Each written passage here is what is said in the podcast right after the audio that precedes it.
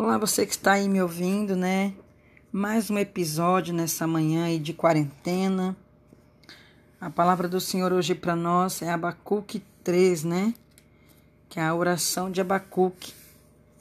Abacuque tinha uma preocupação ali com aquele povo e ele queria que o Senhor agisse naquele lugar, né? Que aquele povo era um povo rebelde e ele viu que o povo de Deus estava sofrendo. Mas o que me chama a atenção nessa palavra, diante da situação em que nós vivemos hoje, é que no versículo 2 diz assim: Ouvi, Senhor, a tua palavra e temi. Aviva, ao Senhor, a tua obra no meio dos anos, no meio dos anos a notifica. Na ira, lembra-te da misericórdia. E no final, no 17, ele diz assim: Porquanto, ainda que a figueira não floresça, nem haja fruto na vide, o produto da oliveira minta, e os campos não produzam mantimentos, as ovelhas da malhada sejam arrebatadas, e nos currais não hajam vacas. Todavia eu me alegrarei no Senhor, exultarei no Deus da minha salvação.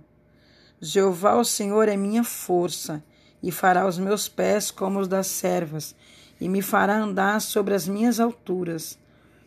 Então interessante que ali no 2 ele diz que é, que o Senhor, né, na ira, lembra da misericórdia. Mas mesmo assim ele ainda agradece. E ele diz que ainda que a figueira não floresça, que não haja fruto na vide, que o produto da oliveira minta, e os campos não produzam mantimento, ou seja, ainda que não, não tenha nada, ainda que não venha ter nada, mesmo assim ele se alegraria no Senhor.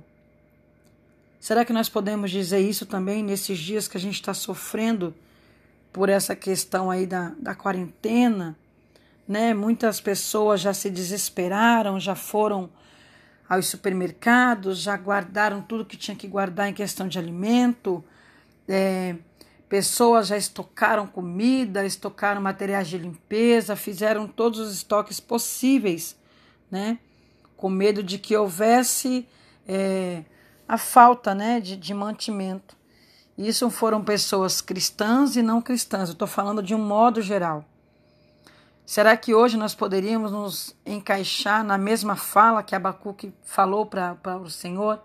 Na mesma fala em que Abacuque disse que ainda que com as minhas palavras dizendo hoje, ainda que não tenha nada, mesmo assim, eu vou me alegrar no Senhor. Será que eu posso dizer isso nessa manhã? Será que você pode dizer isso nessa manhã? Que ainda que não haja nada, né? Você mesmo assim ainda vai se alegrar no Senhor? Ou será que nós seremos os primeiros a dar as costas para Deus por entender que Ele não está nos olhando, por entender que ele está deixando a gente passar alguma necessidade, ou por entender que a gente quer que o Senhor haja no nosso tempo, no nosso momento, por entender que a gente, por ter conhecimento da palavra e por, por saber da grandeza de Deus, por saber dos milagres que Deus pode fazer, será que a gente também não está olhando para esse lado, né? Será que a gente não está vivenciando um algo que a gente entende que é um sobrenatural de Deus? Sim, tudo que acontece é porque Deus permitiu que acontecesse. Mas a gente também tem que entender que tudo há um tempo determinado por Deus. E esse tempo, seja ele qual for, a gente tem que esperar no tempo de Deus e fazer como Abacuque fez. Pedir que na ira dele ele lembre da sua misericórdia sobre as nossas vidas. E a gente também entender que, ainda que não venha ter nada, a gente tem que se alegrar nele, porque a nossa força vem dele. Amém?